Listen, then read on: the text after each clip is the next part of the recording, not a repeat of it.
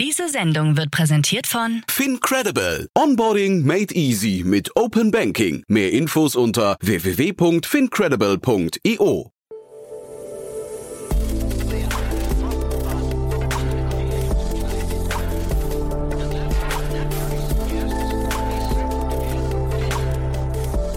Startup Insider Daily. Hallo und herzlich willkommen zurück zu Startup Insider Daily am Mittag. Wir haben jetzt Arno Held, Managing Partner bei AM Ventures im Gespräch. 2021 wurde das führende Risikokapitalunternehmen im Bereich des industriellen 3D-Drucks gegründet und hat schon über 20 erfolgreiche Unternehmen unterstützt. Das Team verfügt über umfassendes technologisches Know-how und ist mit den erfahrensten Experten auf diesem Gebiet gut vernetzt. Nun hat AM Ventures die ehrgeizige Obergrenze ihres Fonds mit 100 Millionen Euro erreicht. Mit den Mitteln möchte sie ihr Portfolio erweitern und den industriellen 3D-Druck weltweit voranbringen. Alles weitere und mehr gibt es natürlich jetzt im Interview gleich nach den Verbraucherhinweisen. Ich wünsche euch viel Spaß. Werbung. Hi, hier ist Nina, Content Managerin bei Startup Insider. Suchst du deine nächste große berufliche Herausforderung? Dann melde dich bei uns. Wir suchen aktiv nach neuen Teammitgliedern, die Startup Insider zum führenden Informationsmedium der deutschsprachigen Startup-Szene machen wollen. Aktuell suchen wir Sales Manager, Customer Success Manager, Finanzmanager sowie Werkstudenten in den Bereichen Sales, Product und Content. Aber auch wenn keine passende Stelle dabei ist, melde dich trotzdem bei uns. Wir suchen immer nach leidenschaftlichen Menschen, die mit Startup Insider Großes bewegen wollen. Also, um mehr zu erfahren und dich zu bewerben, geh jetzt ganz einfach auf startupinsider.de/slash insider. Startup Insider Daily. Interview. Sehr schön. Ich freue mich. Arno Held ist hier, Managing Partner von AM Ventures. Hallo Arno. Hallo Jan, vielen Dank für die Einladung. Sehr, sehr gerne und erstmal Glückwunsch zu eurem Closing. Dankeschön, ja, Ja. fühlt sich sehr gut an. Die Taschen sind voll, jetzt könnt ihr investieren, ne? Ja, so äh, fühlen wir uns ebenso, genau. Wahrscheinlich auch genau zum richtigen Zeitpunkt. Ja, ähm, ihr seid aber schon länger am Markt, ne? Ihr seid schon länger am Investieren.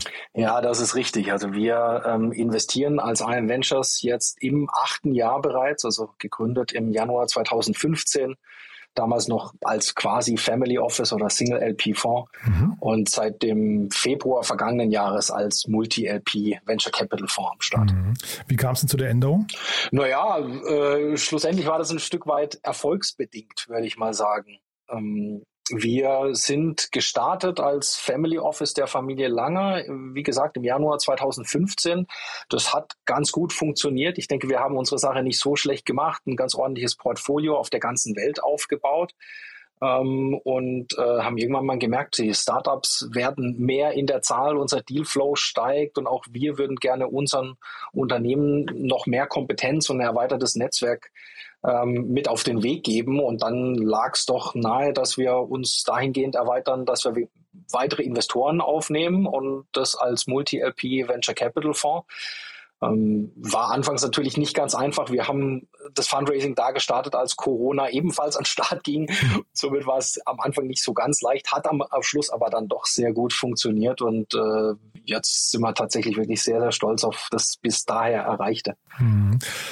Das bis daher erreicht, lass uns mal ein bisschen einsteigen. Ihr seid ja kein ganz normaler Fonds, ne? Ihr habt ja, ähm, sag mal, so wie ich es eigentlich immer cool finde, ihr habt einen sehr klaren Fokus, ne?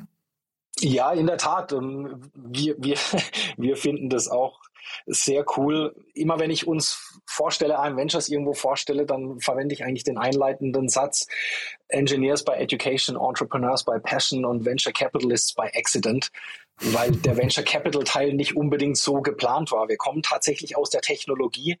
Ähm, jeder in meinem Team hat mindestens fünf Jahre Erfahrung im industriellen 3D-Druck. Ich ein bisschen mehr, 15 Jahre. Das ist aber auch verglichen mit dem, was, was Johann Oberhofer, der äh, andere Gründer und Managing Partner, hat mit 40 Jahren in der Branche eigentlich gar nichts.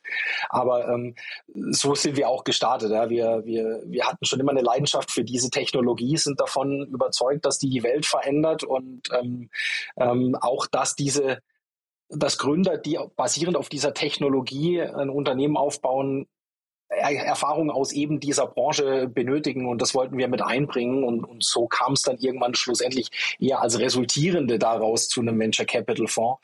Aber ähm, ich denke, dadurch haben wir natürlich auch die Möglichkeit, sehr, sehr fokussiert mit einem sehr synergetischen Portfolio Unternehmern sehr viel Hilfe an die Hand zu geben, die eben aus unserer Branche herauskommt. Mhm.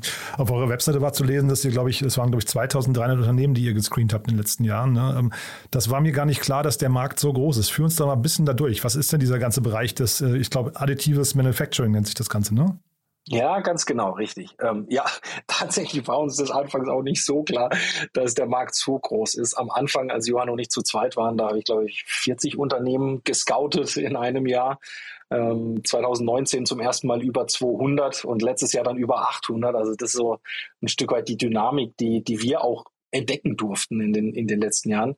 Aber schlussendlich, was ist der Markt? Naja, ähm, ich kann mal erklären, wie wir scouten. Wir schauen uns in, wir haben uns die Branche für uns in, in vier verschiedene Kategorien unterteilt. Software, das ist recht klar, Hardware, neue Werkstoffe, also Materialien und Applikationen. Und Applikationen ist vermutlich derzeit das heißeste Thema. Das ist ganz einfach ein 3D gedrucktes Produkt. Ähm, und das ist tatsächlich ganz entscheidend für die Branche aus mehreren Gründen. Also der, der äh, informierte Zuhörer kennt diese Technologie, die du richtigerweise mit additiver Fertigung ähm, oder Additive Manufacturing bezeichnet hast, ähm, aus der Historie heraus als Rapid Prototyping. Mhm. So hat diese Technologie mir ihre Anfänge genommen. Es lagen, die Vorteile lagen darin, kleine Serien oder Kleinstserien, Stückzahl 1 recht schnell zu fertigen. Ähm, und somit hat das äh, schlussendlich in den 80er Jahren angefangen damit, dass man automobile Modelle für Windtunnel ähm, erzeugt hat. Immer aber mit dem, mit dem Hintergrundgedanken, man fertigt irgendwann mal das ganze Produkt mit einer gänzlich anderen Fertigungstechnologie. Ähm, über Zeit hat sich dann eine gewisse Kompetenz eingerichtet bei, bei Ingenieuren, die verstanden haben, hey, wenn ich Produkte ganz anders designen kann, beziehungsweise wenn ich eine ganz andere Fertigungsmöglichkeit zur Verfügung habe, dann kann ich die anders gestalten und massive, ma massiven Wert generieren, massiven neuen Nutzen erzeugen, wenn die Maschinen besser produktiver werden und neue Werkstoffe verarbeitbar sind. Und da sind wir tatsächlich heute. Also 3D-Drucken bedeutet, ich baue Teile auf, im Gegensatz zu subtraktiven Fertigungstechnologien der, sage ich mal in Anführungszeichen, alten Welt. Sprich, ich kann Voxel für Voxel, also ein Voxel ist ein dreidimensionales Pixel, ich kann Voxel für Voxel aneinanderfügen und somit ah, schlussendlich, wie es die Natur mal gedacht hat, Teile wachsen lassen. Und das ermöglicht mir zum einen die Fähigkeit, Produkte individualisiert zu bauen, also angepasst an eine Ergonomie, an einen Einsatzzweck oder einfach an einen Geschmack. Ähm, ich kann aber auch hohle Produkte fertigen. Ähm, du kannst dir vorstellen, schwere Teile in einem Verbrennungsmotor, massive äh, Metallteile können jetzt durch generative additive Fertigungsfahren in ihrer Masse dramatisch reduziert werden und somit beschleunigte Teile sehr viel leichter gemacht werden, was wiederum be bedeutet, ich muss weniger Energie aufwenden, um ein leichtgewichtiges Bauteil zu beschleunigen. Ähm, somit kann ich schlussendlich der ganzen Welt beim Dekarbonisieren helfen. ähm, das, das, das kann ich aber noch weiter anwenden. Ähm, ein Beispiel, Wärmetauscher. Ähm, ist jetzt im Mainstream nicht ein so bekanntes Thema, aber schlussendlich überall, wo Flüssigkeits- oder Gaskreisläufe gegeneinander strömend irgendwie einen Wärmeaustausch vornehmen, also idealerweise ein Hydraulikkreislauf beispielsweise herunter oder ein Ölkreislauf heruntergekühlt werden muss, auch im äh, im Automobilbau beispielsweise. Da kann ich mit aufbauenden Fertigungsverfahren hochkomplexe Geometrien erzeugen, die es mir ermöglichen, Wärmetauscher deutlich effizienter zu produzieren. Ähm, das ist auch wieder im Automobilbau hochinteressant. Heute sind im Verbrennungsmotor mehr als ein Dutzend Wärmetauscher verbaut aber auch in der Consumer-Elektronik. Ähm, in jedem Handy ist ein Wärmetauscher. Ähm, hat man damals beim Galaxy Note gesehen, als ich das selbst in Brand gesetzt hat. Da hat tatsächlich der Prozessor so hoch getaktet und der Wärmetauscher nicht mehr vernünftig funktioniert, dass dieses äh, Device sich da selbst entzündet hat. Aber auch in jedem Laptop sind, sind zwei Wärmetauscher eingebaut. Und überall, wo diese Geometrien verbaut werden, kann ich durch intelligente Algorithmen, die mir neue Geometrien erzeugen, die Effizienz dieser Produkte massiv verbessern. Und das äh, passiert nur, das kann nur gemacht werden durch 3D-Druck. Hm. Also das ist erstmal spannend, dir zuzuhören, muss ich sagen. Ich versuche jetzt gerade zu verstehen, wie groß dieser Markt ist, weil die, die Einsatzgebiete so vielfältig sind. Und vielleicht kannst du mal nochmal für euch auch mal kurz die Grenzen ziehen. In welche Themen investiert ihr, in welche investiert ihr nicht? Ja, sehr gerne. Also grundsätzlich der AM-Markt ähm, hat im vergangenen Jahr zum ersten Mal die 20 Milliarden Grenze, 20 Milliarden Dollar weltweit Goods und Services überschritten. Und das nach einem durchschnittlichen Wachstum von 25 Prozent in den letzten 20 Jahren.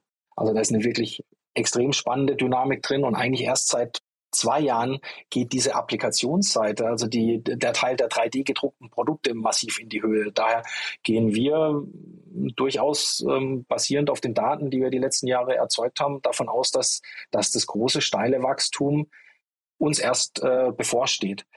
Ähm, der Markt, schlussendlich geht es ja immer darum, in welchen Verticals wird diese Technologie eingesetzt. Und da kann man schon sagen, so die Uranwendungen, die kommen tatsächlich aus der Luft- und Raumfahrtindustrie. Das ist ja auch heute noch gerade mit New Space ein massives Thema. Und auch da alle New Space-Themen schlussendlich, ob das jetzt ein SpaceX, ähm, ein, ein, Blue Origin oder ESA Aerospace, ähm, äh, äh, äh, Relativity Space in den USA sind, alle diese Unternehmen setzen additive, Fertigungs äh, additive Fertigung ein, um ihre Produkte ähm, zu produzieren. Also schlussendlich ist diese Technologie auch ein Auslöser für diese Märkte, aber auch Medizintechnik, ähm, Hüftimplantate, Zahnersatz, ähm, Elektromobilität, ähm, äh, Dentalindustrie.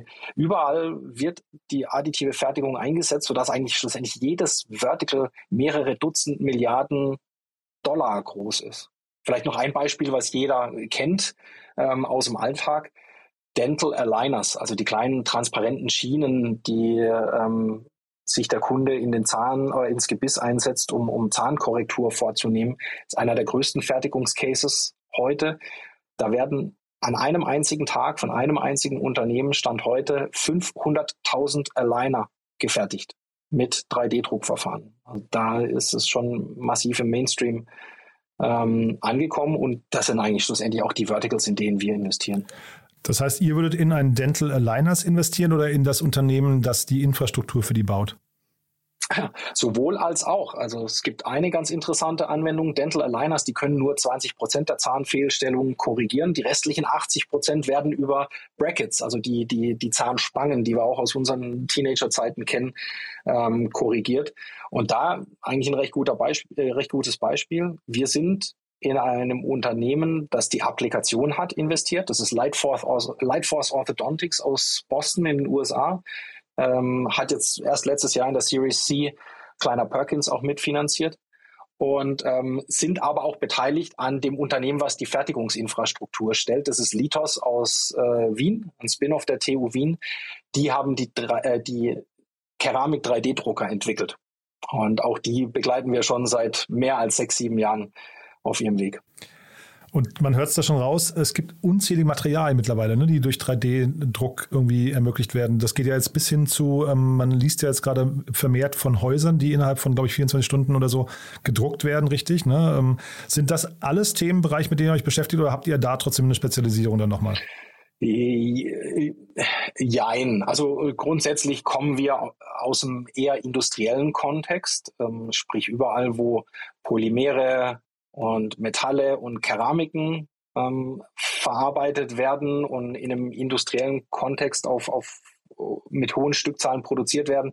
Das ist so, sage ich jetzt mal, unser Home-Turf. Ähm, da, da, da kommen wir beruflich her und haben natürlich jetzt über die letzten Jahre auch die, die, die, die, die größte Kompetenz eigentlich uns erarbeitet. Aber schlussendlich ist es uns auch bewusst, wenn wir uns auf die Fahnen schreiben, ein technologisch fokussierter Fonds zu sein, der sich ganz explizit dem Thema additive Fertigung verschreibt, dann müssen wir uns auch permanent weiterbilden und die neuen Felder ebenso erschließen. Und da gibt es mehrere Beispiele. Ich war jetzt ähm, kürzlich auf einer Scouting-Reise in Israel, da haben wir uns äh, dem Thema Foodprinting gewidmet, um das mal zu verstehen, ähm, was da gerade passiert. Ähm, ein Teil meines Teams arbeitet gerade an einem White Paper, wo wir unsere Meinung zum Thema ähm, Bioprinting, also Druck von Organen und Lebendgewebe, ähm, uns, äh, uns bilden und dann auch kommunizieren werden. Aber auch, wie du richtig sagst, also der, der, der Druck von Häusern, den, den verfolge ich schon sehr lange. Ähm, ich glaube, zum ersten Mal war ich auf so einer digitalen Architekturkonferenz 2011 oder 12. Mittlerweile sind die Technologien so reif, dass sie auch wirklich im größeren Kontext eingesetzt werden. Und auch da haben wir mittlerweile, glaube ich, einen ganz guten Überblick erlangt. Mhm. Jetzt hast du ja gerade schon so ein paar äh, Branchen noch genannt. Gibt es denn äh, verbundene Technologien, also angrenzende Technologien, die ihr euch noch anschaut? Also ich weiß nicht, was da noch so reinschwappt, wo vielleicht Überschneidungen, ist es vielleicht KI zum Beispiel, ist das ein Thema, was für euch relevant ist? Oder, ja, oder, oder seid ihr, könnt ihr euch quasi so klar fokussieren und müsst gar nicht links und rechts schauen? Na, das ist eine sehr gute Frage. Ähm, das ist in, der Tat eine, eine, gewisse Herausforderung. Also ja, ähm, wir haben angefangen, rein AM zu investieren, haben uns dann an verschiedenen Unternehmen beteiligt, beispielsweise Additive Drives ähm, aus Dresden. Die drucken Komponenten für Elektromotoren. Und da merkt man dann relativ schnell, dass so ein Unternehmen nicht einfach nur ein reines 3D-Druckunternehmen ist, sondern es gehört viel, viel, viel mehr dafür, dazu, eine Applikation auch so zu realisieren, dass es der Kunde dann auch abnimmt. Ähm, ganz speziell kommt da das sogenannte Post-Processing zum Einsatz. Also alles, was dem 3D-Druck nachgelagerte Themen sind. Ob das jetzt ein Färben ist, wie das Dimension ähm, aus Planec macht, ähm, oder eben Additive Drives, bei denen AM vielleicht die 5% der Wertschöpfungskette bildet. Der Rest sind neue Isolationswerkstoffe, Design von solchen, äh, äh von, von, von Leitungen und Auslegungen von Elektromotoren generell. Und da gibt es in der Tat so eine, so eine organische Weiterentwicklung. Und ja, ganz besonders ähm, äh, Machine Learning, AI-Themen gehören da mit dazu auf der digitalen Seite, aber auch alles, was, was die Zukunft der Fertigung angeht und, und weitere Fertigungsverfahren abbildet. Ja, Fertigungsverfahren und wahrscheinlich seid ihr doch auch total stark äh, in dem Bereich Logistik involviert, ne? Also so Lieferketten und solche Themen, ne? Weil du wahrscheinlich das ganze Thema äh, Ersatzteillagervorhaltung und sowas gar nicht mehr benötigst, also zumindest in bestimmten Bereichen, oder? Vollkommen richtig, ja. Ne? Das ähm, ist in der Tat ein großes Thema. Ein, einer der ganz, ganz großen Vorzüge dieser Technologie liegt darin, dass wir Datensätze um die Welt schicken können und nicht physische Güter um die Welt schicken hm, müssen, genau. die dann irgendwo im Suezkanal hängen bleiben. Hm. Ähm, und somit ist der, der Transport und, und die Vorhaltung dieser Daten natürlich auch ein ganz großes Thema. Ähm, und, und schaut ihr da auch so drauf, dass ihr, also habt ihr so eine Vision für euch so von, ich sag mal, in 20 Jahren, wie die, wie die Welt, also was, was sind denn so die grundlegenden Veränderungen, mit denen ihr rechnet? Also nehmen wir jetzt mal das Beispiel, was wir gerade hatten mit der Logistikkette. Ne? Das ist ja so ein Thema, wo man sagen könnte, möglicherweise verändert sich die, der globale, global, die globalen Lieferketten, äh, werden eben tatsächlich vor Ort gedruckt. Ich glaube, UPS hat doch, glaube ich, auch mal in so ein Unternehmen investiert, wenn ich mich richtig erinnere. Ne? Die haben doch ein 3D-Printing-Unternehmen mal gekauft, weil sie eben genau an diese Lieferkettenproblematik äh, nicht mehr glauben oder an die Lieferketten der, der Vergangenheit. Äh, habt ihr da eine Vision von der Zukunft?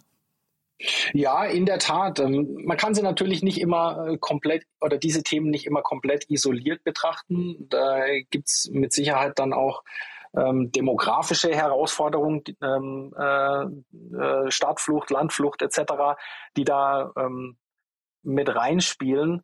Ähm, und ich würde jetzt auch nicht so weit gehen, dass wir unbedingt so wirklich so 20 Jahre oder intensiv 20 Jahre in die Zukunft schauen. Das kann man natürlich immer mal machen. Das sind, sind, sind spannende Übungen, die das angehen. Aber uns reicht es schon, die nächsten fünf und zehn Jahre in die Zukunft zu schauen. Ähm, da dauert es aber oft das, länger, als man denkt, oder?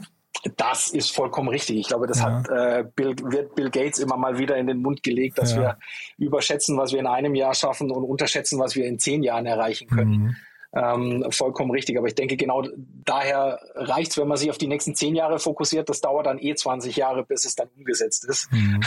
Ich dachte nur, weil, weißt du, ihr seid an diesen Riesenthemen, du hast, also, ne, wenn wir es ja nochmal durchgehen, also wir haben jetzt gerade zum Beispiel darüber gesprochen, dass sich der Hausdruck verändert, also dass Häuser anders gebaut werden. Dann hast du von Fooddruck gesprochen, ja. Das heißt, da werden plötzlich ähm, möglicherweise äh, ich weiß das, das, das betrifft ja alle Bereiche der Lebensmittel, glaube ich, die da irgendwie äh, zusammenkommen. Dann, dann hast du über den Bereich der ähm, Ersatzteile gesprochen. Dann haben wir gerade über Organe gesprochen. Ne? Also ganz viele verschiedene Bereiche, die ja eigentlich komplett umgekrempelt werden könnten dadurch. Deswegen mhm. frage ich, ob ihr da so, eine, so ein Zukunftsbild habt. Ja, absolut. Also ähm, das äh, wird auch in ganz regelmäßigen Abständen immer wieder nachgezogen.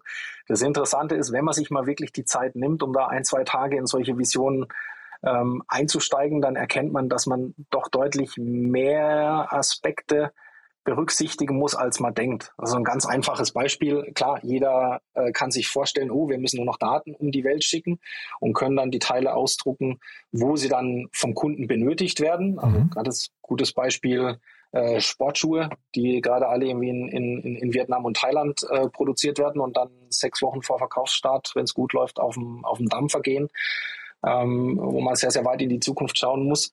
Ähm, die, die Herausforderung bei dieser Zukunftsvision ist, man erkennt dann ganz schnell, dass dann doch irgendwas Physisches auf die Reise um die Welt gehen muss. Es sind halt dann die Rohstoffe. Ja. Ich muss immer noch eine Maschine irgendwo hinbringen und die installieren, ähm, was gar nicht so trivial ist, aber auch die, die Consumables, die dann natürlich ähm, in die Endprodukte dann äh, transformiert werden. Und da wird es natürlich sehr, sehr spannend, weil für uns ist dann die große Frage, okay, wie werden denn, wie, wie können wir sicher, sicherstellen, dass wir vor Ort ähm, überschüssige Produkte oder nicht mehr benötigte Produkte so recyceln können, dass sie direkt wieder bereit sind, ja, auf der nächsten Maschine in, in, in, in Güter, in, in nutzbare Güter umgebaut zu werden. Aber gibt es denn in eurer Welt noch überschüssige Produkte? Äh, das ist ja genau das Spannende, finde ich gerade. Also eigentlich, wenn man das jetzt mal weiterdenkt, ähm, du hast gerade das Beispiel Sportschuh äh, genannt, ähm, dann der müsste ja jetzt gar nicht vorgehalten werden. Der könnte ja auch quasi im Auftrag oder zwei Wochen nach, Bestell nach, nach quasi nach, nach Bestellung irgendwie produziert werden, oder? Ja, das ist vollkommen richtig. Also schlussendlich kann ich, kann ich produzieren, sobald der Bedarf besteht.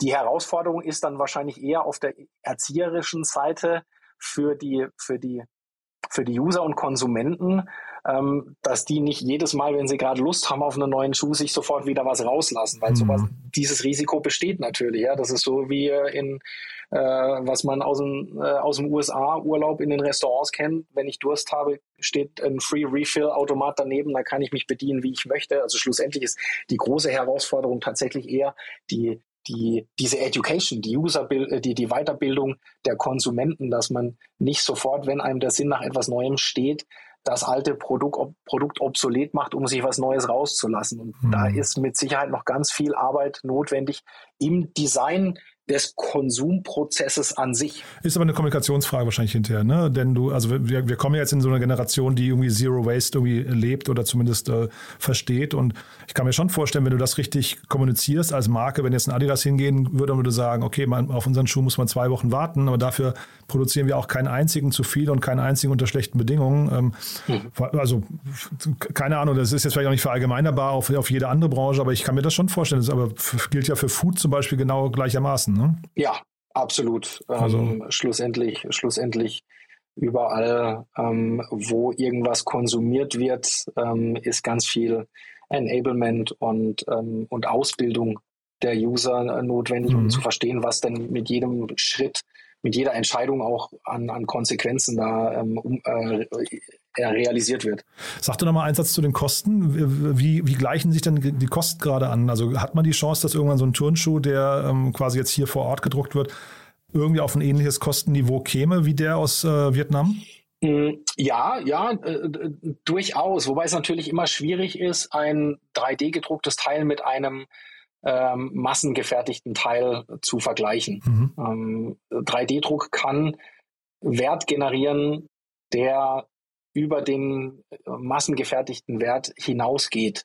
Und unter uns 3D-gedruckte Teil oder 3D-Druck als Fertigungstechnologie ist vermutlich äh, in, in, in Cleantech, Climate Tech-Applikationen auch deutlich besser aufgehoben als bei der Produktion von, von, von, von Massenartikeln. Mhm. Ähm, da äh, äh, muss ich jetzt nicht unbedingt ein, ein Produkt direkt drucken, weil der, der, der, der, der äh, Product Carbon Footprint lässt sich anderswo deutlich besser äh, äh, optimieren als, als in solchen, sagen wir, relativ einfachen äh, Anwendungen, wo es schlussendlich wirklich nur um, um Ästhetik und Design geht. Das ist mhm. mit Sicherheit interessant, super, super spannend und wahnsinnig innovativ. Mhm. Aber wenn ich das vergleiche mit einer Applikation, ähm, wo es ein, wo auf einmal ein, ein, eine Filtergeometrie Lithium aus Meerwasser herausfiltern kann. Und es geht nur, weil dieser Filter 3D gedruckt ist. Das ist ein, das ist ein ganz anderer Impact, den ja, ich habe. Das, das macht deutlich mehr Sinn.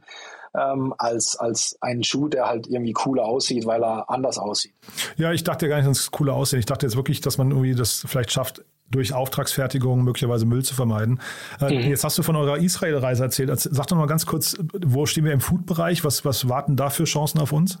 Ja, auch äh, natürlich äh, extrem spannende Chancen. Also was haben wir gesehen? Wir haben eine, eine Maschine gesehen, die Burger 3D druckt, also Fleischersatz-Burger. Äh, ähm, wir haben ein Startup gesehen, das Lachsersatz druckt und es sieht tatsächlich, also das, das Produkt am Ende sieht tatsächlich aus wie ein richtiges Lachsfilet.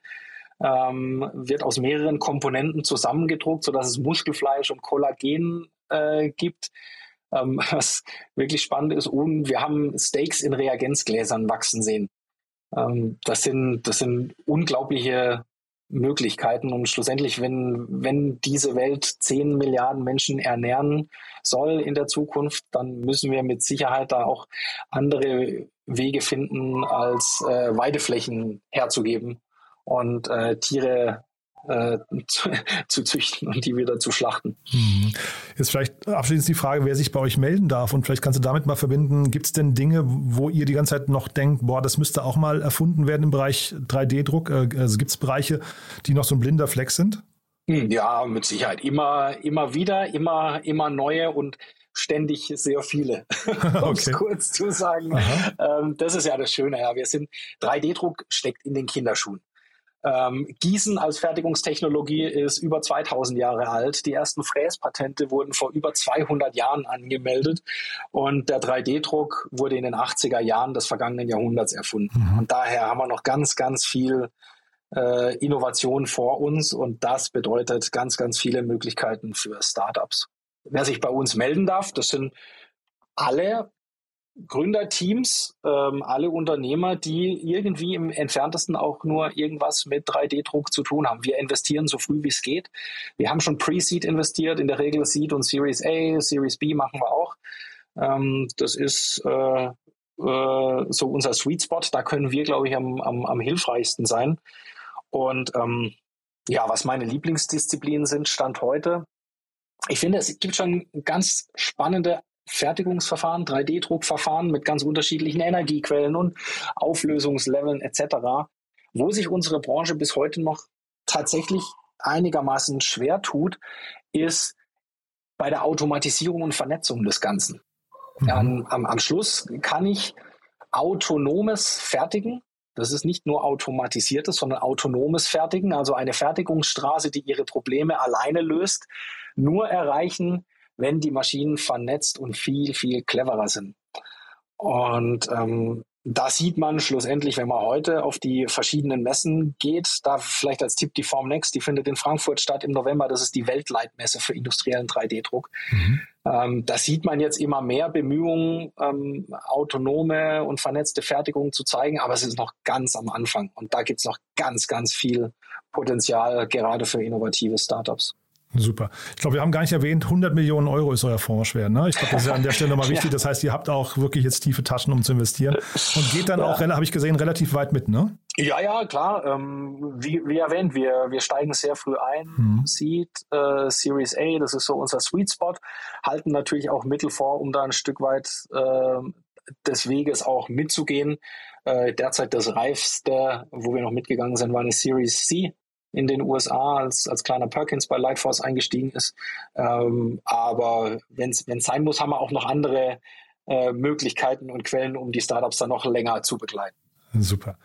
Haben wir ansonsten was Wichtiges vergessen aus deiner Sicht? Ich glaube, ähm, was, was vielleicht wichtig ist, www.imventures.com slash apply. Damit wird man sofort mit der richtigen Person in meinem unglaublich coolen Team verbunden. ähm, das, ist, äh, das ist mir immer wichtig zu sagen. Ich bin nicht alleine. Wir sind ein Team von zehn Personen, die alle diese Technologie lieben und atmen und, und mit ganz großer Leidenschaft da das mitverfolgen. Und ähm, einer dieser Personen wird man dann zugewiesen, wenn man sich bei uns bewirbt und erhält dann auch schnellstmöglich Feedback. But there is one more thing. One More Thing wird präsentiert von OMR Reviews. Finde die richtige Software für dein Business. Super, Arno. Also wirklich sehr, sehr, sehr spannend, muss ich sagen. Ähm, ich bin gespannt, was da noch alles kommt. Als letzte Frage, wie immer, wir haben eine Kooperation mit äh, OMR Reviews. Und ja, da immer die Bitte an unsere Gäste, ein Lieblingstool vorzustellen oder ein Tool, mit dem sie gerne arbeiten. Und da bin ich gespannt, was du mitgebracht hast. Mein Lieblingstool heißt Affinity. Das ist ein CRM-System. Das haben wir vor gar nicht allzu langer Zeit bei uns im Team eingeführt. Und es ist ein unglaublich starkes Netzwerk- und Marketing- und Matchmaking-Tool, weil das ähm, unsere Daten analysiert von den E-Mails zu den Kontakten und den Präsentationen, die wir hat und mir als Geschäftsführer des Unternehmens und jedem in unserem Team dann zeigt, zu welchem Unternehmen wir die besten Kontakte haben. Also ein, ein Beispiel, ich suche einen Top-Level-Zugang zu ähm, MAN, ähm, äh, kann in diesem Tool nach dem Unternehmen suchen. Mir werden alle Kontakte angezeigt und auch ähm, gezeigt, wer in meinem Team den intensivsten Austausch mit diesem Unternehmen auf welcher Ebene ähm, pflegt. Und äh, somit bekommst du relativ schnell einen unglaublich tollen Überblick über dein Netzwerk und die Fähigkeiten deines Teams.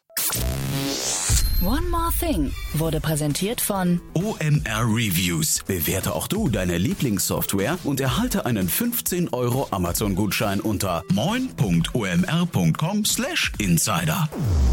Also wirklich super spannend, was ihr macht, finde ich. Dann lasst uns mal in Kontakt bleiben. Wenn es bei euch große Neuigkeiten gibt, sag gerne Bescheid, ja? Sehr gerne, mache ich, Jan. Vielen Dank, hat Spaß gemacht. Werbung.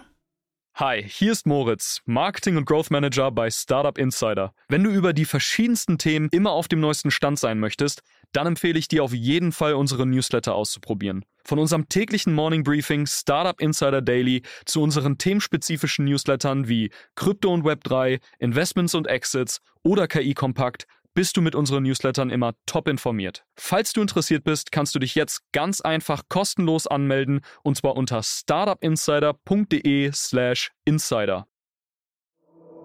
Startup Insider Daily, der tägliche Nachrichtenpodcast der deutschen Startup-Szene. Vielen Dank an Jan Thomas und Arno Held, Managing Partner bei AM Ventures, für das Gespräch. Sie sprachen anlässlich des Erreichens der 100 Millionen Euro Marke vom VC-Fonds. Wir kommen heute Nachmittag natürlich noch einmal für euch zurück mit unserer Rubrik Junge Startups. Und heute stellen sich vor Bling, die App für Kinder und Jugendliche zum Lernen des Umgangs mit Geld, das Abomobil, die Abobörse für Autos und Chatwerk, das Chat-Tool für Unternehmen. Schaltet da gerne auch mal ein bei uns, wie gesagt, um 16 Uhr. Das war's auch schon mit Startup Insider Daily für heute Mittag. Ich wünsche euch weiterhin gutes Gelingen und sage Danke fürs Zuhören. Ciao. Diese Sendung wurde präsentiert von Fincredible. Onboarding made easy mit Open Banking. Mehr Infos unter www.fincredible.io.